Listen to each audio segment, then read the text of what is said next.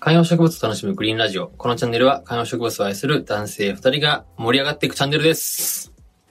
渡辺です。長谷部です。よろしくお願いします。盛り上がってております。盛り上がってるまあね、だし週に何度かのこの収録が、うんまあ癒しみたいなことでもありますけど。 確かにね。今、お互いに目を、目を回して急に笑い出すというね。あの、まあね、いろいろと、いろんなことがありますから、仕事をしてると。いや最も情報量のない30秒を 使いし、今回。すいません。はいということで、今日はね、ちょっと、自由が丘に行ってきました。おはい。あの、東京の自由が丘ですね。おしゃれなそうなんですよ。まあ、洗練された街のイメージがありますけど。東急東横線そうです。自由が丘駅。観葉植物好き、もしくはこれから観葉植物をうんちょっと導入したいなと思っている方に、すごいいい街だなと思いました。え、そんな街そ観葉植物を楽しむならまず行っておくべき街。う。なんか、電車で行ける観葉植物いろいろ、まあ、植物自体もそうだし、関連グッズうんうんうんも集めるのにあたり、すごいいい街です。はい。それは果たしてなんでなんですかあのーまあ、僕も、まあ、何度かもちろん行ったことはあったんですけど、改めてその観葉植物的視点でね、はいはい。街をやっぱり散策したわけですよ。 観葉植物的視点っていうのは、まあ、植物がどっかにいい店ないかなとか、そうです。そういうことですよね。そうです。はい、はあいの、。植物的視点とはい。観葉植物的視点違うん です。どどういうことですか植物的視点あは、、待って待って、長く、長くな りますね自由が丘の話先に聞いた方がいいかもしれない。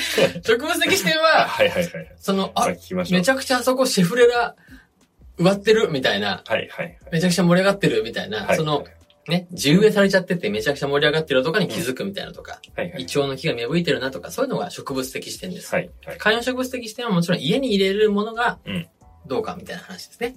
うん。で、あの、もうネットでですね、まあ、自由が丘もしご興味がある方いらしたら、あのーまあ、ググっていただいてもいいと思うし、まあ、リンクも貼っておきますけど、結構ね、自由が丘で観葉植物に出会える園芸店5選とか6選みたいな感じで、もう、やっぱす数選、何個かお店ピックアップされるぐらい観葉植物を売ってるお店が自由が丘多いんです。なるほど。そう、で、もともと自由が丘って、コンパクトな街だし、はい駅から基本どこも歩いていけるようなお店がバッと凝縮してて、まあ個人店とかあんまりこうチェーンのショッピングモールとかある街じゃないので、一個一個のお店に観葉植物が売っててそう、しかもおしゃれな雑貨のお店に観葉植物のエリアがある。わかったわかった。はい、じゃあ、古着買うなら下北そうみたいな、そういうことですね。そはいはいはいはい。イメージ湧きましたう。この話は終わりです。 あれいや嘘いでや、す。その中で、今店舗ごとに、こう、こう、そうそうそうこ解像度上げていくってことですね、ここかそうでらす、そうで。す。で、あのーまあ、一個一個のね、お店の名前を紹介するのももちろんできるんですけど、例えばその、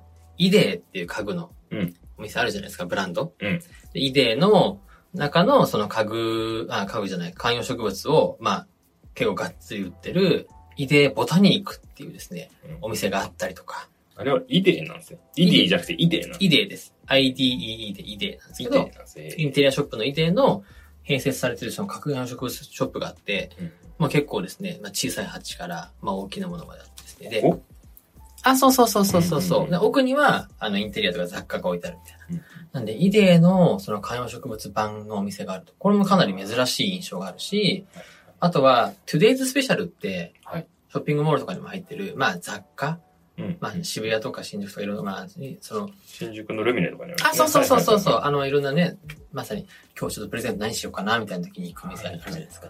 あれの自由赤店は、結構ね、お、今2階建てなんですけど、うん観葉植物の量がかなり大きいんですよ。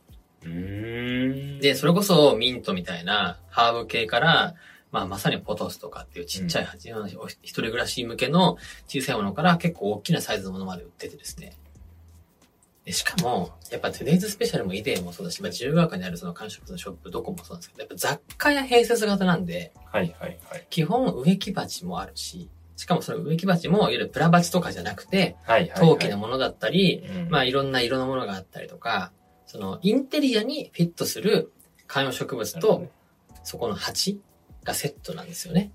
だからつまりだから我々の配信であまり普段出てこない、うんその、おしゃれなそう楽しみ方を中心に考えるんだったら、自由が丘に行き、うん。いろいろこう見てインスピレーションもらいましょうよってことですね。そうす。です。なんで、街にあるお花屋さん、や、まあその園芸店とはまたちょっと違った、インテリア軸での観葉植物を、こう、イメージ沸かしたり、あ、これがいいなとか、あ、こういう感じで飾るんだ、みたいなとか、あ、こんな鉢とセットでいくといいんだな、みたいなインスピレーションを高めたり、まあ欲しくなる気持ちを、こう上げていくには、すごくいいエリアだなと。しかも1店舗じゃなくて、複数見て回れたりするんで、お店ごとのそのセレクトとそうか、コンセプトの違いとかを感じましょうってことですね。なんならそのお店の中の他のエリアとかにも、要するにその観葉植物が売り物じゃない形で置いてあったりとか、売り物なんだけどお店の各ポイントに点在されてて値札もついてますみたいな形だと、こういうところにこういう感じで置くのか、みたいのが、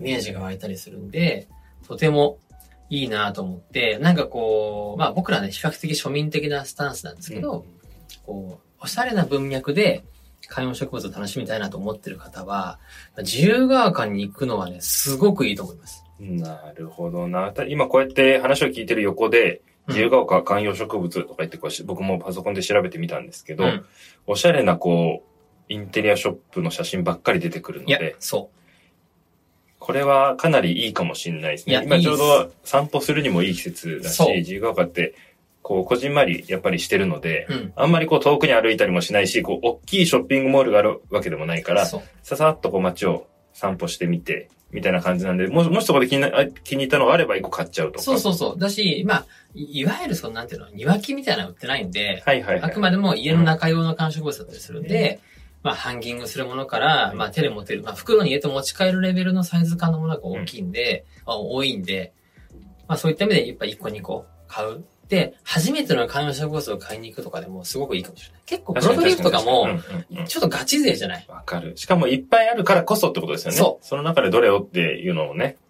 なんで、それこそデートとかでもやっぱりすごく楽しいだろうな。まあぼうん僕は一人だったんですけど、別ちなみに そこ教育をしなくても大丈夫です。僕は一人で、はいあの、もうね、すごい、もう、週末だったんだけど、はいなんかこういうのとか家にあるといいよね、みたいな会話をして、あーはいなんか、えー、面倒見れんのかよ、みたいな、そういう会話をしながら、ほら、可愛いじゃん、こういうの、みたいなやりとりを、はい。めちゃくちゃみんなしてます。はい。はい。寂しかったんですね。え寂しかったんですいね。や、なんで僕はもう、あ、こういう楽しみ方もいいなと思いながら、はいはいまあでも、なんか僕はもうイヤホンで、グリーンラジオを自分で聞きながら、 ひどい休日だみたいな、結局買わなかったんですけど、まああ、ーそんな感じの、あの、ちょっと自由が丘かける観葉植物のおなる話ほ。どなるほど買わなかったですね。うん。わかりました。まあね、買うことは全てじゃないですかうらね。ん。じゃあちょっとこの後のチャプターでちょっとだけコメント返ししてみましょうか。うん。はい、ではここからコメント返しなんですけれども、はいえー、第87回、うん前回ですね、うんメダカのビオトープとカナヘビのジュラシックパークって話をしたんですいけやー、ど、面白い、ちょっと面白かったね。はい、コメントいただきました。なんて読むんでしょうエミフィ、エミフィさんなのかなはい。えービオトープ、カナヘビとか初めて聞くワードでした。私の父もメダカを育てていて、近くの小学校に寄付して子供たちとの交流を楽しんでいます。自宅でジュラシックパーク、トレンドの一つになりそうですね。うとのん。ことで、これね、あの、もちろんカナヘビ、ビオトープ、ジュラシックパークっていいんですけど、はい。やっぱこのメダカはなんかこう定番ですよね。このとも近所の人にあげるとか、うん小学校に寄付するとか。で、これが定番っていう話は一個ね、あるんですけど、うんうん。今日ちょっとこのコメントをもとに、うん。あの、大事な話が一個ね、あるなと思大い、事な話。ほあるんですよ。それちょっと、チャプターにリンク貼っときますけど、う。うん。昔の2020年の記事で、うん。藤沢メダカ復活を地元住民、繁殖に奮闘っおうていうのがあって、おう神奈川のうん。藤沢のある川の水系に生息してたメダカっうん。ていうのが、川にいなくなっちゃったんですって。あー、まあ、絶滅危惧種的なやつ。そうそうそう。でも、その川のメダカの DNA を持っているうんメダカを地域の、いわゆるメダカ愛好家たちがはいはい。育ててて、あ、うちにいるよ、みたいな。そうそうそう、そのメダカが復活させられるんじゃないかみたいな、ええこの、氷単池、あの、藤沢市役所の氷単池に放流されて元気に泳ぎ始めたって記事ー。はその当時あったんですけど、えまあなので、その飼うことで、もちろんその、ちゃんと飼えるのかとか、あとそのはいはいはい交流しちゃうみたい確かにねな話もありますけれどもー、一方で、一方でこういう貴重な DNA が、そのまま残されるみたいな、種が保存されるっていうのは、なんかこれはこれでめちゃめちゃ貴重なことだなっていうふうに思ったんですよね。確かに。絶滅したと、90年頃に藤沢のメダカは絶滅したと見られていたが、95年に民家の家で飼育されていたことが分かった。おー。なんですって。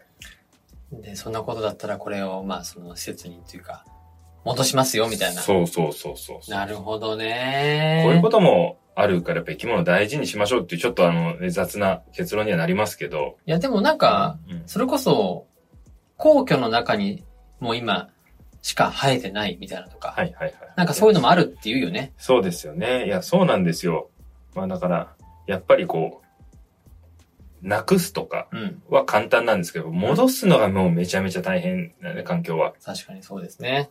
へえ、こういったケースもあるんだ。うんちょっとじゃあ、あれですね、ゲンさんの家にいるメダカももしかしたら絶滅危惧種になるかもしれないから、絶やさないようにしないといけないですね。いや、そうですよ。うん。愛好家が、愛好家、かっこ、あの、東京都、調布市、渡辺源一郎さ ん。あの何歳みたいな、こう新聞記事に載るような、あの、白黒でこう写真とメダカをこう見てる写真出みちゃたういんじゃな。ない調布の FM ラジオに。地域ラジオにはい。出ちゃうかな。うそんそのうち調布の、調布というかそのメダカブリーダーとして、はい。ちょっと財をなすかもしれない。ああ、ちょっとね、もうすでにその財をなそうとしてる時点でちょっとダメですね。確かに、はい最初のモチベーションがね、違うと。